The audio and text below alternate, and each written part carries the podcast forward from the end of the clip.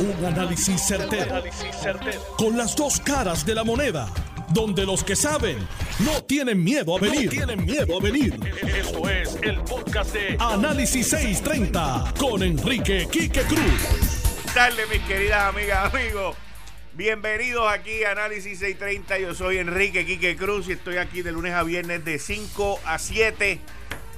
Miren, la gobernadora Wanda Vázquez ayer pues dio su, su regaño y dio sus advertencias y dio sus restricciones nuevas. Hoy salen 200 llamados expertos, decenas de personas pidiendo más restricciones, pidiendo inclusive las famosas dos semanas de cierre, principalmente del sector de salud.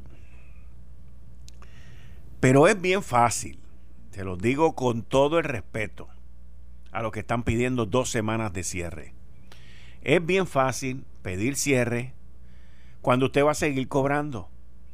Es bien fácil pedir que decenas de miles de personas pierdan su empleo cuando usted el suyo no lo va a perder. Y es bien fácil el exigir cosas que hoy en día hay que buscar otras opciones. El problema que estamos viviendo en Puerto Rico es que simple y sencillamente el Departamento de Seguridad Pública, la Policía de Puerto Rico, no puede manejar la situación. No está preparada, no tiene los recursos y no lo va a hacer. Inclusive cuando la gobernadora habló, cuando la gobernadora habló, ella dijo que las policías estaban cansados. Bueno, pues seguro que están cansados si los metieron a trabajar 12 horas hace que sé yo cuántas semanas, para no pagarle las horas extras a tiempo. Aquí, miren, para que usted entienda, para que usted entienda dónde llega la desobediencia y la dejadez en términos legales. ¿Usted se acuerda del individuo del aeropuerto de la semana pasada, el fin de semana pasado, Adrian Williams? Que se puso altanero, le metió una bofetada y un empleado de salud y de la Guardia Nacional y le cayeron atrás y lo arrestaron. En este programa yo dije, y la información me la dio el ex fiscal Capó, que está aquí en, las tardes con nosotros, en, aquí en, en Noti1, que lo debieron haber arrestado allí, debieron haber llevado ante un fiscal o ante un magistrado, ante un juez, y debieron haberle metido cargos arrestados y guardarlo. Pues ahora el individuo no aparece. El individuo no aparece. Y ese es un ejemplo de la ineptitud en ley y orden que existe en Puerto Rico. Allí no había un policía, el arresto tuvo que ser un arresto civil. Allí no había gente del Estado que le metiera leña al tipo. ¿Y qué pasa? Pues que ahora el tipo no aparece. Y entonces hoy van a fiscalía, hoy, casi una semana después, van a fiscalía y presentan cargos contra el individuo en ausencia y le ponen una fianza de 60 mil pesos. ¿Y qué pasa? ¿Y dónde está el tipo? Una semana después. Una semana después. ¿Y dónde está el tipo? ¿No aparece? No aparece. Aquí hay un comunicado de la secretaria interina del Departamento de Justicia, Inés de, del C. Carrao Martínez, fiscal de distrito de la Fiscalía. La fiscal de distrito de la Fiscalía Carolina, Elizabeth Cabaza Rosario, informaron que hoy se presentaron denuncias contra Adrian Williams por violación a la orden ejecutiva en hechos ocurridos el 28 de noviembre del 2020 en el aeropuerto Luis Muñoz Marín. Casi una semana después, señores. Según la gente Ana M. Vargas del precinto del aeropuerto, del negocio de la policía, mientras se realizaba el cernimiento, eh, aquí están los hechos. El imputado se negó a dar su información y obstruyó la labor de los agentes del orden público. Pues el individuo también sometió información falsa. Lo dejaron ir, no hicieron lo que se debió haber hecho y ahora todo el mundo está buscando al tipo. ¿Ah? Ese es el problema. Y, eso es uno que es extranjero. Imagínense los de aquí. Entonces, la gobernadora viene y reconociendo que estamos en el periodo de Navidad, reconociendo que ni el 24 ni el 25 caen sábado ni domingo, porque eso es parte de todo esto. Ni el 31 ni el día primero. Reconociendo todas esas cosas, pues viene la gobernadora y mete unas medidas. Pues entonces sale toda la parte de salubrista, principalmente científica, llamados expertos, que yo personalmente digo que ante esta pandemia no hay expertos, hay gente aprendiendo. Cuando venga la segunda pandemia, los que se graduaron de esta pueden ser expertos. Pero esta es la primera vez que ocurre, no existe nadie vivo que tenga experiencia en el COVID y en manejar esta situación en ninguna parte del mundo. Esto es trial and error. Usted comete un error, modifica y lo mejora. Eso es lo que venimos viviendo. A nosotros se nos encerró por casi cuatro meses y miren a dónde estamos hoy. La gobernadora de manera responsable pone unas restricciones teniendo en mente lo que está pasando y todo esto. La gente no escucha la orden ejecutiva y ¿qué hacen? Arrancan para las megatiendas, que son un foco de inspección y de contagio. Porque en las megatiendas tú vas, y la gobernadora lo dijo, tú vas a las megatiendas y allí te tienen un, una vaina para medirte la temperatura, otra para mirar la cara tuya en la tarjeta, y, hasta ahí llega el protocolo, porque una vez tú entras, allí todo el mundo es algarete. Todo el mundo es algarete. Y hacen lo que les da la gana. Sin embargo, usted va a los supermercados locales y allí son unos protocolos, allí están pendientes de todo, no te dejan, si tú no vienes con mascarilla, te, te sacan, bueno, todo como es.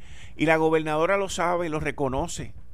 Los restaurantes los han cogido y los han partido por la mitad. Los han partido por la mitad. Anoche hablé yo con un dueño de restaurante que me quedé bruto cuando cuando me dice que en este restaurante, ¿no llamó? No, él va a llamar, él va a llamar. Cuando, gracias, no, él va a llamar, él va a llamar. Cuando me dice que en el restaurante que tiene solamente caben 14 personas. 14 personas, señores. Y eso es con todo el distanciamiento y todo el revolumen. Me dice, no, si aquí lo único con el 30% que yo puedo poner es 14 personas. Y yo quedé bruto, bruto cuando me explicó. Hoy en la tarde escuché a Ramón Leal hablar, donde dice que se espera que con esta orden ejecutiva entre 25 y 30 mil vayan al desempleo.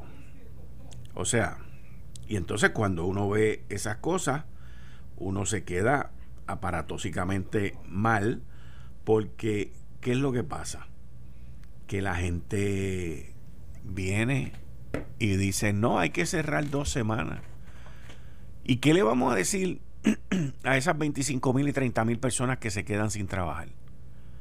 ¿Qué le vamos a decir a su familia? Que se vayan para el desempleo, ¿verdad?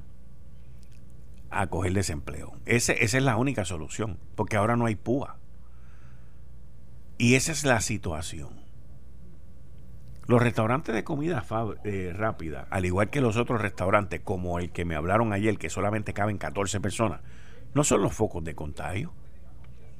El mismo doctor Víctor Ramos me dijo que el 80%, el 80% de los contagios no se saben de dónde vienen. No se saben de dónde vienen. En línea telefónica tengo a Ramón Leal, eh, miembro de Azore, pasado presidente de Azore, que es la Asociación de Restaurantes. Bienvenido, Ramón, aquí a Análisis 630. Muchas gracias. Muchos saludos, Quique, y saludos a todos por allá. El impacto económico de todo esto, cuéntame, ¿qué es lo que está pasando? Ah, Quique, ¿qué te digo? Llevamos nueve meses, ¿verdad?, en este proceso. Han sido 18 órdenes ejecutivas que han cambiado a lo largo de estos nueve meses la industria de restaurantes ha hecho ajustes, ha cumplido a cabalidad. De hecho, hemos sobrepasado los requisitos de todo lo que son las entidades gubernamentales, tanto de Estados Unidos como Puerto Rico.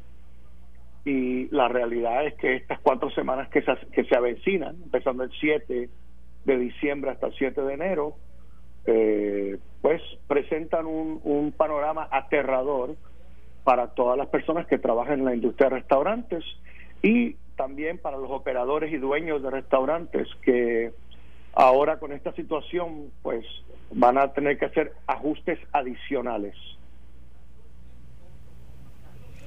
Eh, nos dijiste hoy más temprano que estamos hablando entre 25 y 30 mil personas a la calle por desempleo por esta medida ejecutiva. Eso es correcto, pero esas personas de 25 a 30 mil es lo que ya se vio. Eso ya se vio en los últimos nueve meses.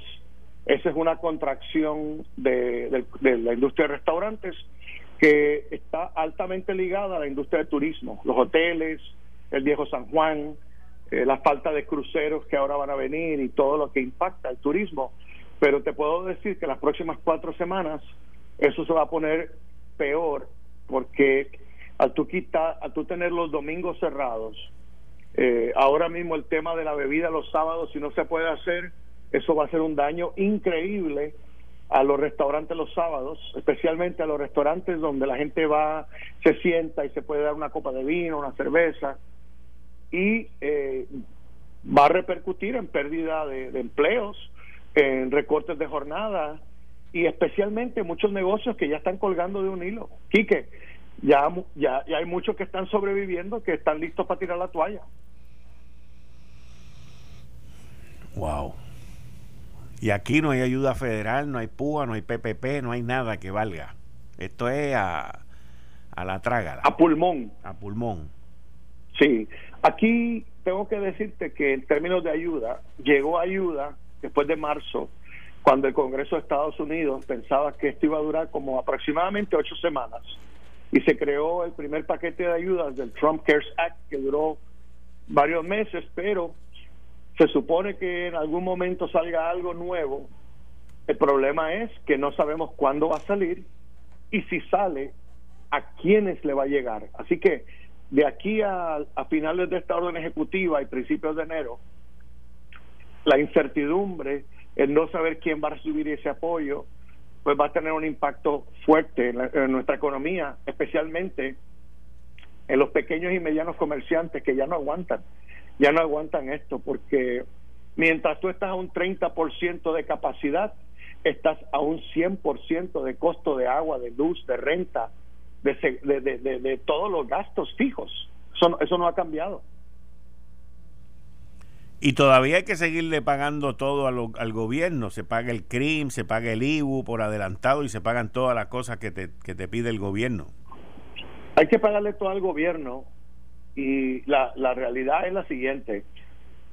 Si tú en algún momento económicamente ya tú no tienes dinero para comprar comida, bebida, pagar la luz, el agua, la, la, los gastos básicos de operar un negocio, vas a terminar cerrando, vas a terminar cerrando. De hecho, yo en las últimas 48 horas, especialmente ayer, he recibido un gran número de llamadas de dueños de negocios que me han dicho que si no pueden vender bebida alcohólica los sábados, los domingos cerrados, ya hay una restricción hasta las ocho y media de la noche todos los días, pues están considerando seriamente cerrar porque no hace sentido. Ahora, ¿qué va a pasar con esas padres y madres de familia que trabajan en esos negocios?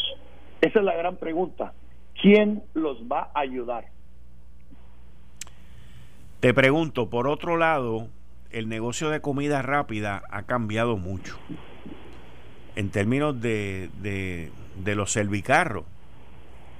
Eh, ¿Cómo están manejando ustedes? Porque la mayoría de los restaurantes no estaban hechos para el manejo de tanto volumen de servicarros. Y de cara al futuro, ¿cómo ven eso ustedes? Mira aquí que aquí aquí hay algo que está pasando en Puerto Rico y está pasando en Estados Unidos. Hay una tendencia, hay una tendencia que viene hace como 10 años y poco a poco, gradualmente ha ido creciendo y es la siguiente más personas tienen menos tiempo para estar en la calle, quieren más estar, tiempo en su casa. Quieren estar con su familia, quieren ver televisión, Netflix, etcétera, y entonces buscan la manera de comprar comida y llegar a su casa. Eso se ha visto eh, de manera ascendente. ¿Qué pasa? Esto que ha pasado con la pandemia ha generado un incremento extremadamente rápido para que esas personas pidan comida para comer en su casa. Así que los negocios que tienen servicarro están moviendo más gente por servicarro y los que no tienen servicarro y pueden están buscando la manera de entrar a ese mercado para poder insertarse con las plataformas digitales, con Uber, con Uva, Lonchera, Monchis, un sinnúmero de empresas que ahora te entregan la comida en tu casa.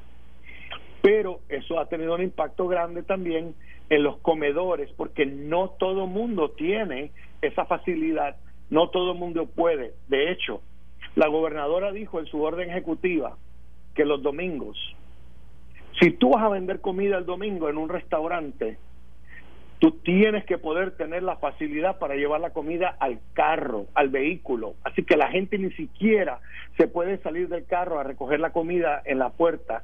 Y eso genera unos costos adicionales de emplomanía que muchos pequeños y medianos comerciantes no lo van a poder hacer. Porque la realidad es que eso cuesta, todo eso cuesta. Igual que cumplimiento de todos los protocolos de salud de Puerto Rico cuesta, mascarillas, hand sanitizer, todo eso cuesta. Wow. Ustedes antes de que saliera esta orden ejecutiva, ustedes tuvieron conversaciones con Fortaleza, con el Departamento de Salud, con el grupo de los médicos que estaba trabajando esto. tengo que decirte algo y yo lo digo con mucho respeto, ¿verdad?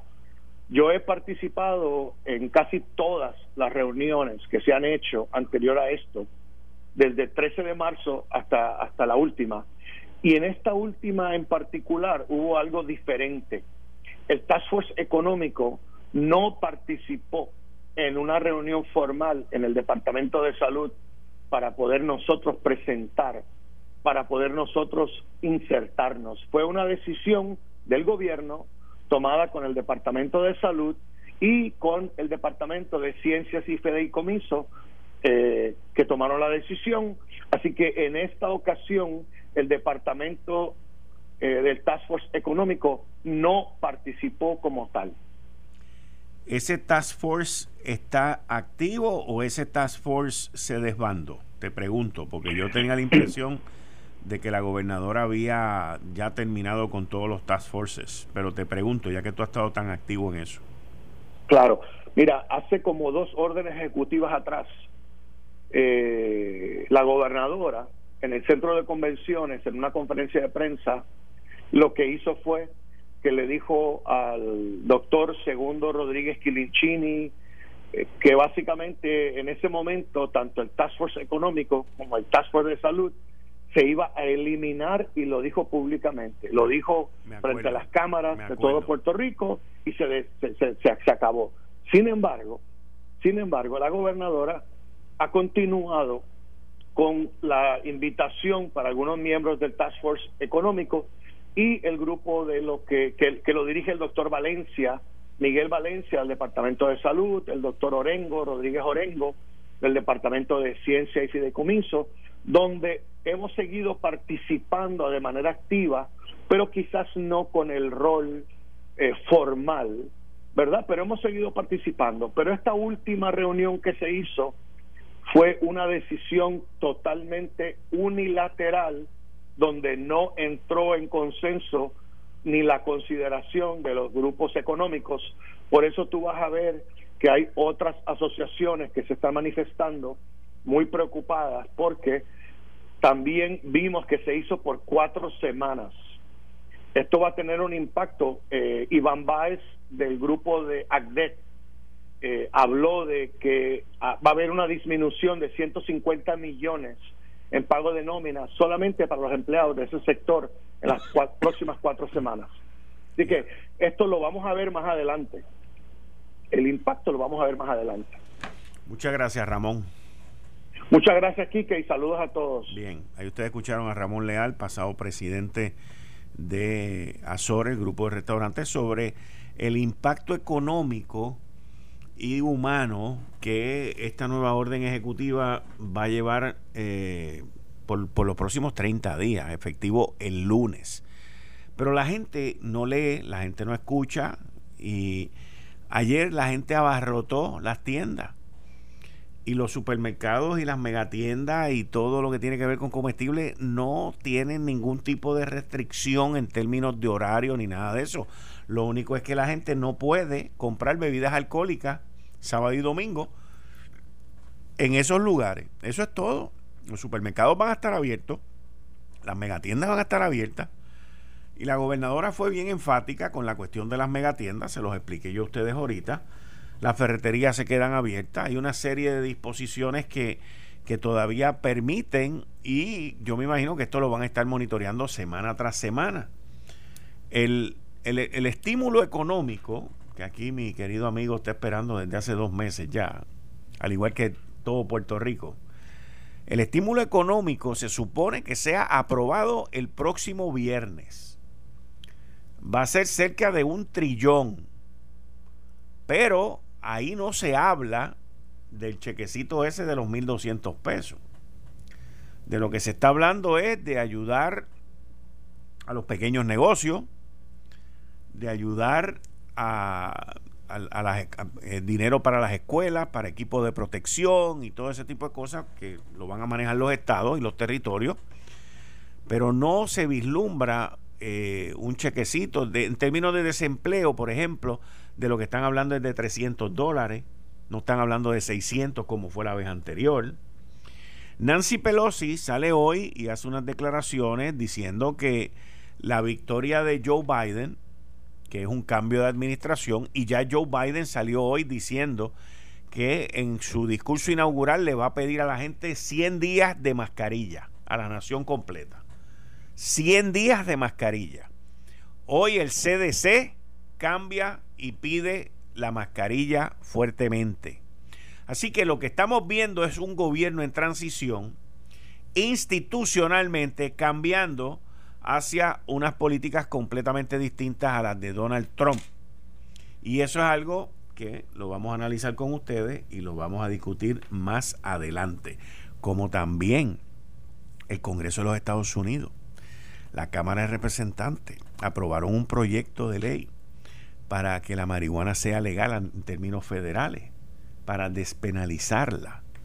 Y hay muchos mensajes que los demócratas están enviando para que la gente sepa cuáles van a ser sus prioridades cuando ellos tomen posesión del gobierno. Eh, estás escuchando el podcast de Noti1. Análisis 630 con Enrique Quique Cruz. 5 y 34 de la tarde de hoy, viernes 4 de diciembre del 2020. Tú estás escuchando Análisis 630. Yo soy Enrique Quique Cruz y estoy aquí de lunes a viernes de 5 a 7.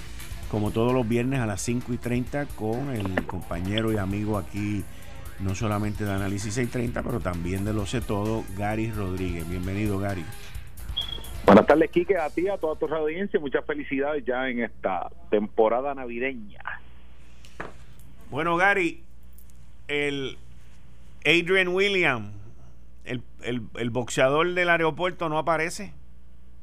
No, de Quique, hoy nosotros discutimos ese asunto y de verdad que eh, eh, em, más allá de la situación que se provocó en el aeropuerto y todo ese asunto, el mensaje que estamos enviando de impunidad, ¿sabes? Yo te pregunto, tú trabajaste en el aeropuerto muchos años, este esa persona si está identificada, si se trata de montar en un vuelo para salirse, para irse de Puerto Rico, está, hay manera de identificarlo o ya puede ser que haya recogido su motete y se haya alargado. Mira, Gary, cuando eh, hoy en día por, por, lo que ocurrió después de septiembre 11, pues los procesos de dar información cuando tú vas a viajar son mucho más amplios y son mucho más certeros. Una de las cosas que tú das es tu o tu correo electrónico o y tú tienes que dar tu celular también, más una persona de contacto. Toda esa información la tiene la línea aérea que lo trajo. Aquí todo el mundo debe saber, por lo menos en el aeropuerto, las unidades investigadoras deben de saber en qué línea aérea llegó porque el, el, lío se formó allí en el aeropuerto, en el área de equipaje. Y esa información, tú vas a cualquier línea aérea y le dices, búscame a Adrian Williams, y ahí está la información, y, y tú la consigues fácil, con número de contacto, con todo. O sea, que el haber contactado a Adrian Williams hace una semana, el evento cumple mañana una semana, eh, no debe ser difícil y tú tampoco debe ser difícil saber por dónde es que va a salir el tipo, porque en Puerto Rico hay dos maneras de salir. Tú sales o por el Aeropuerto Internacional Luis Muñoz Marín o tú sales por el, el de Aguadilla, que el de Aguadilla todavía está cerrado. Así que tú solamente te tienes que concentrar en el Aeropuerto Internacional Luis Muñoz Marín. Y si el tipo va a salir, pues tú llamas a un policía porque el tipo se tiene que presentar allí. Él no puede viajar envuelto en una maleta, ni en una caja, ni nada. Él tiene que hacer check-in en algún momento. La, la, la, entonces, la, la incertidumbre de que la información no fluya por parte de las líneas aéreas, la persona se fue, la persona todavía está en Puerto Rico, si está en Puerto Rico, no sé si está con un eh, no sé si tiene familia aquí en Puerto Rico, se supone que ya tuviera la persona que, que, que esté eh, que, esté en contacto porque esa información también se tiene que dar con esta cuestión del, del COVID-19. Entonces, eh, vamos a mandar a la policía a buscar a este individuo y posiblemente estemos tres, cuatro días buscándolo cuando el tipo por simplemente a lo mejor el miércoles arrancó para atrás para, los Estados Unidos. Eso también se eh, sabe, porque él no puede viajar con una identificación falsa. O sea, eh, aquí no estamos hablando de antes de 2001. entonces mi pregunta es, ¿por qué es tan difícil coger y ponerle las cocolías a este individuo cuando a él, cuando forma el repelpero allí en el aeropuerto, le hicieron hasta un arresto civil? ¿Cómo es que este individuo forma un, un, tollo de esa índole en el aeropuerto, agrede a funcionarios de la Guardia Nacional, mi hermano? todavía nosotros no podemos coger a una persona que haya y, y, by the way, tardamos una semana en radicarle en, radicarle una causa para arresto. Entonces, ahora mismo, ¿sabes eh, a dónde vamos a llegar? ¿Sabes? Eh, con alguien que tiene, porque si tú me dices a mí que fue alguien en el centro de la isla, que no hay, que no hay, que es bien difícil conseguirlo porque no hay tipo, no hay ningún tipo de registro, pero el tipo acaba de hacer check-in. Eh, y se acaba de bajar de un avión y se supone que tú lo tengas. ¿Cómo nosotros podemos permitir que una persona que hace esto, porque el mensaje que tiene que estar llevando la policía y las autoridades en Puerto Rico es decirle, mira, este pichoncito vino aquí y formó este reperpero en el aeropuerto y la noticia tiene que ser, ahora tiene 60 mil de fianza, está bajo arresto, la ha pasado súper mal para que todo el que vea eso en la, en la prensa nacional diga, espérate, si yo voy a Puerto Rico con esa actitud, yo la voy a pasar mal. Entonces, no pasa nada de eso. Entonces, cuando tú vienes a ver y te preguntas, pero ¿hasta dónde este tipo de situaciones van a pasar y no se va a tomar acción inmediata? Inmediata, que haya consecuencias, Quique Cruz, que no hay consecuencias. Esta persona si se montó en un avión ya, vamos a pasar la salsa de Guayacán para conseguirlo. Vamos a tener eso claro. Y una noticia se come a la otra y en tres semanas posiblemente todavía no hemos montado con el individuo y ya se olvidó. Yo no sé. El asunto. Entonces, ¿hasta dónde nosotros vamos a, a, permitir este tipo de impunidad? Porque si hay un sitio que tú puedes pillar a alguien, es en el aeropuerto internacional que tienes esa persona leída desde que se desde que hace check-in de la ciudad donde salió sabes a qué hora llegó sabes a qué hora eh, desembarcaron el avión todo. Pasó por TSA pasó por o sea si se fue que yo lo dudo honestamente pero si se fue el tipo pasó por las autoridades federales también. Pero si tú, si tú, si tú dudas que el tipo se fue. Yo, yo en mi mente no cabe, en mi mente no cabe que se haya ido. Bueno, pues si no se fue, pues las líneas aéreas tienen que certificar, mira, por ninguna de los, de los aviones, en ninguno de los aviones saliendo se ha montado. Eso, yo creo que eso tú lo puedes, eh, eso se puede conseguir en menos de una hora. Fácil. Lo próximo, llámate a los hoteles, en donde se está hospedando este individuo. Tú tienes un individuo de este nombre pues si no están los hoteles, pues entonces ya complica más la búsqueda, porque entonces tendrías que buscar en dónde estuviese, en, dónde estuviese lo, lo tuvieran escondido. Pero eh, son dos áreas en donde tú los puedes registrar, tú los puedes buscar, tú puedes eh, asegurarte de que tenga consecuencias. Un tipo que llegó allí a, a, a, zumbarle cuatro puños a la Guardia Nacional, a la gente que está ahí arriesgando su vida, que le han tenido que hacer un proceso de cernimiento inicial a más de un millón de pasajeros desde que comenzó la pandemia. No pasa nada.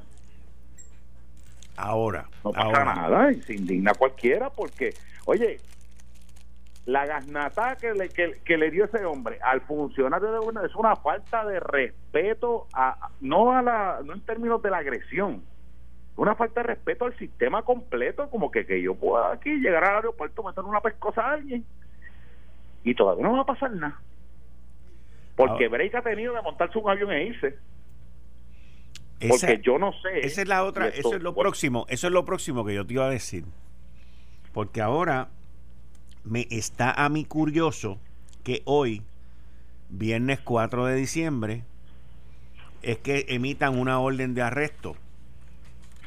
Si no había una orden de arresto con el, individuo, el tipo se pudo haber ido ya. El tipo se pudo haber ido ya. Exacto. Porque la orden de yo me imagino que entra en el sistema la orden de arresto para que verifícate qué va a pasar eh, si, si, esta persona se va después que después que emiten la orden de arresto. Pero el miércoles no había orden de arresto. El miércoles se pudo haber montado el avión e irse. Pues entonces vamos a hacer la investigación necesaria para saber si el tipo se fue ya. Porque herramientas hay. Pues, volvemos.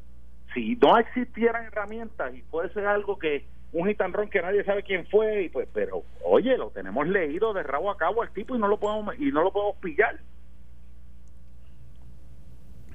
Yo creo que hay que enviar un mensaje la policía de Puerto Rico tiene que expresarse este, en las líneas aéreas tiene que decir mira voluntariamente yo los exhorto a través de aquí a las 30 mire voluntariamente digan esa persona no viajó por X línea no viajó por América no viajó por JetBlue no viajó por US Airways no viajó por por, dónde viajó no pueden hacerlo voluntariamente. Puerto Rico. Voluntariamente no lo pueden hacer, pero las autoridades sí pueden ir a donde todas las líneas aéreas y averiguar si esa persona viajó con ellos o no viajó con ellos. Voy a ir más lejos. El sistema de Homeland Security, que tú tienes que pararte frente al oficial allí en el aeropuerto, antes de entrar en el área este, restringida, tú le tienes que enseñar tu boleto de embarque y le tienes que enseñar tu licencia o identificación. Tu Real ID. Eh, tu Real ID o la licencia o, la identificación. Pero a lo que me refiero es que yo estoy seguro que ese sistema que lee, que lee lo que tú estás llevando allí, en ese sistema, en tú le puedes preguntar también, mira, este tipo viajó por aquí. De autoridad a autoridad. O sea, hay tantas áreas de chequeo. Tú empiezas con la línea aérea. Después de la línea aérea, que tiene todo el récord del individuo, después tú pasas a, a TSA, que es Homeland Security y después tú pasas a la línea aérea de nuevo para que se monte en el avión. Tienes tres puntos de información que están grabados. Ah, yo, yo ahora te digo, ahora te digo yo, con esta orden de arresto hoy, yo creo, en mi opinión, ahora estoy cambiando de opinión, yo creo que el tipo se fue y que las autoridades en Puerto Rico están tratando de cubrir la metida de pata que hicieron porque el tipo ya no está. Yo no lo dudo. Porque, ah, entonces, tú hablas de las líneas aéreas, tú hablas de Homeland Security, hablas de TSA, hablas de los hoteles. Son entidades que no tienen su récord en una libreta superior. Estos tipos tienen lo último en la tecnología, que con apretar un botón, ¿saben? La última vez y todos los viajes que ha hecho Quique Cruz en el pasado año, con apretar un botón. Entonces vamos a pedir esa información a ver a, a, ver dónde está, dónde está la persona, porque más allá de procesar una persona que tuvo un altercado, es enviar este mensaje de que usted no puede venir aquí y esto no es el, el, el, vacilón y el julepito que usted se cree que puede hacer lo que le dé la gana aquí en Puerto Rico. Mira, Gary, si la autoridad estatal va a Homeland Security, ahora mismo, ahora mismo, y le dice, averígüame si este tipo se fue de aquí, se la van a dar. Me, me acaban de confirmar una de mis fuentes que se la dan.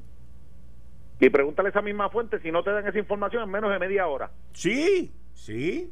Son quitados. Sí.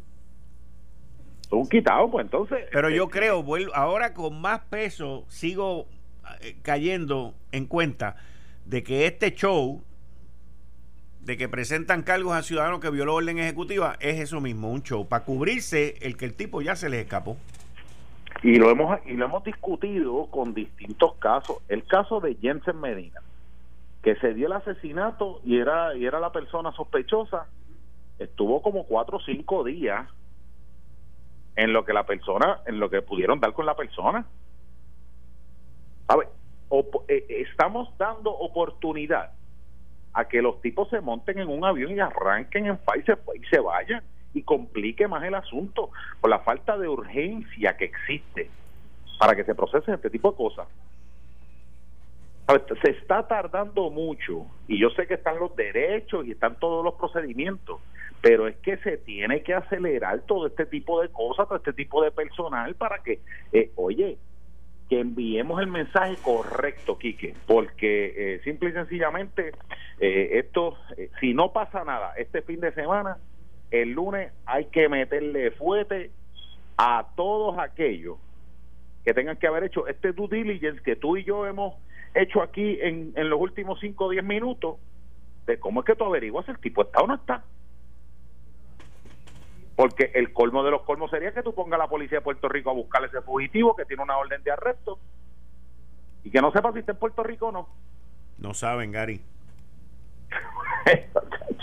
y vámonos. Eso es uno que le metió una bofeta, que peleó y que hizo 20 barbaridades. Imagínate los que se portan bien y violan la ley, la, ley, la orden ejecutiva. No, y es uno que lo tiene retratado por todos lados. Ah, también, también. Que lo tiene retratado por todos lados. Pues no pasa nada. Yo creo que aquí si, ya le han dado hasta el viernes, le, le vamos a dar hasta el lunes, pero el lunes hay que meterle caña. A ver si esta persona aparece y que esta persona le caiga todo el peso de la ley y que se comunique por todos los medios de comunicación posibles aquí en Estados Unidos lo mal que la pasó este tipo que con un pasaje de 40 pesos ahora tiene una fianza de 60 mil y le ha salido más, más cara la salsa que el pollo. Porque si no, el mensaje es nefasto el que se está enviando eh, fuera de Puerto Rico. Quique, los nombramientos, háblame de los nombramientos. ¿Qué tú crees? Dime tú, ¿qué tú piensas? ¿Qué te parecen? Yo creo que la gran mayoría, la gran mayoría eh, son, son buenos nombramientos. Eh, van a haber críticas por todos lados. va a haber gente descontenta por todos lados pero yo entiendo que han sido muy bien acogidos en la empresa privada, han sido muy bien acogidos en muchos de los medios y, están un poquito esperanzados luego de, la experiencia que tuvieron con Ricardo Rosselló. Yo creo que yo creo que se nota que se está apostando a la experiencia que ha sido la carta de presentación de Pedro Pierluisi siempre.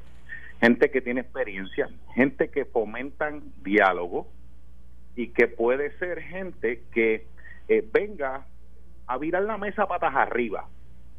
Pero eh, eh, esa combinación de tener esa energía de virar la mesa patas arriba para que las cosas pasen y sucedan un gobierno extremadamente burocrático que a todo le tienes que pedir permiso a OGP, a la Junta para gastar un bellón en Puerto Rico, yo lo que no me gustaría ver es que el sistema se consuma esa energía con la que gente, con, la que gente entra, porque son gente eh, que entran con las mejores intenciones del mundo, como, como nos ha pasado a todos los que hemos decidido entrar al servicio público.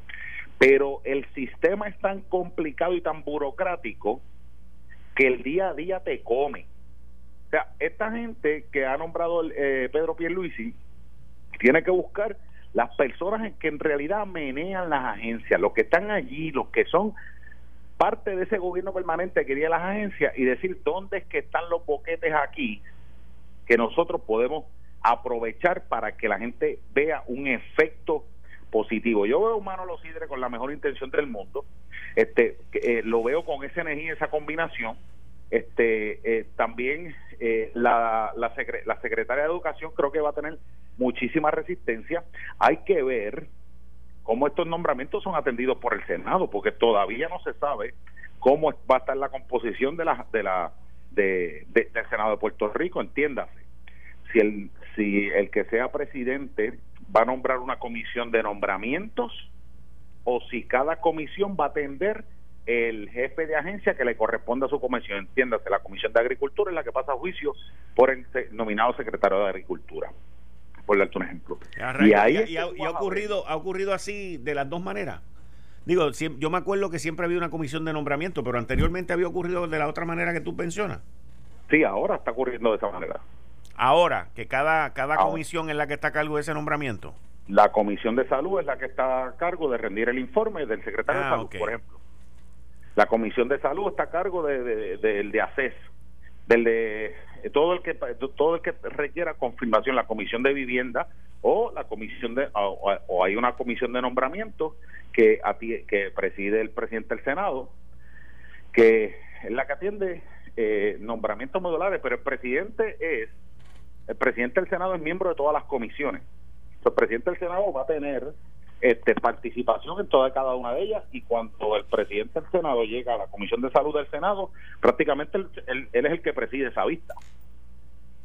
Porque así es que así es que es el sistema. Así que hay que ver cómo se va a aportar todo esto, porque ese proceso de confirmación, eh, aunque Pedro Pierluisi ha tenido que buscar candidatos que sean extremadamente confirmables, tampoco puede ser que sea alguien que después de nominado le rinda pleitesía completa a la minoría y se olvide del partido de que lo nombró, porque esa es la realidad. Porque ya consiguieron la, nominación, ahora va, falta la confirmación, la confirmación está en mano del partido de oposición y de los partidos emergentes para que puedan ser confirmados. Así que esto va a estar la más interesante, lo que significa que tú y yo vamos a tener muchísimo trabajo en el próximo año, comenzando en enero. No, no, no, esto no va a dar abasto el tiempo porque la situación es interesantísima y específicamente comenzando el año con esas nominaciones y esa y eso que se va y luego me imagino que a diferencia de años anteriores veremos más interpelaciones también. No, obviamente, obviamente. Aquí cualquier resbalón te citan al, al, al secretario de la agencia para una interpelación. Así que este va a estar interesante porque cada cual, cada cual de las ramas ejecutivas va de las ramas ejecutivas, la rama legislativa, la, y, la judicial, pero van a estar ejerciendo su poder político para lograr implementar la política pública que ellos crean. Si el Ejecutivo quiere hacer algo en el Departamento de Desarrollo Económico, algún incentivo, alguna ley, que la legislatura no esté de acuerdo, va a haber un tranque, que no se va a poder lograr los votos y van a tener que probar a saciedad más allá de dudas razonables que eso es lo más beneficioso para Puerto Rico. Sí. Porque cualquier boquete que dejen se le va a formar titingo. Bueno, Gary, va la más interesante. Así mismo es. Buen fin de semana, brother. Igual, Kike, nos vemos el lunes. Muchas gracias, igualmente. Y manténgase en su casa, disfruten familia y pónganse a cocinar. Esto fue el, podcast de Notiuno. Análisis 630 con Enrique Quique Cruz. Dale play a tu podcast favorito a través de Apple Podcasts, Spotify, Google Podcasts, Stitcher y notiuno.com.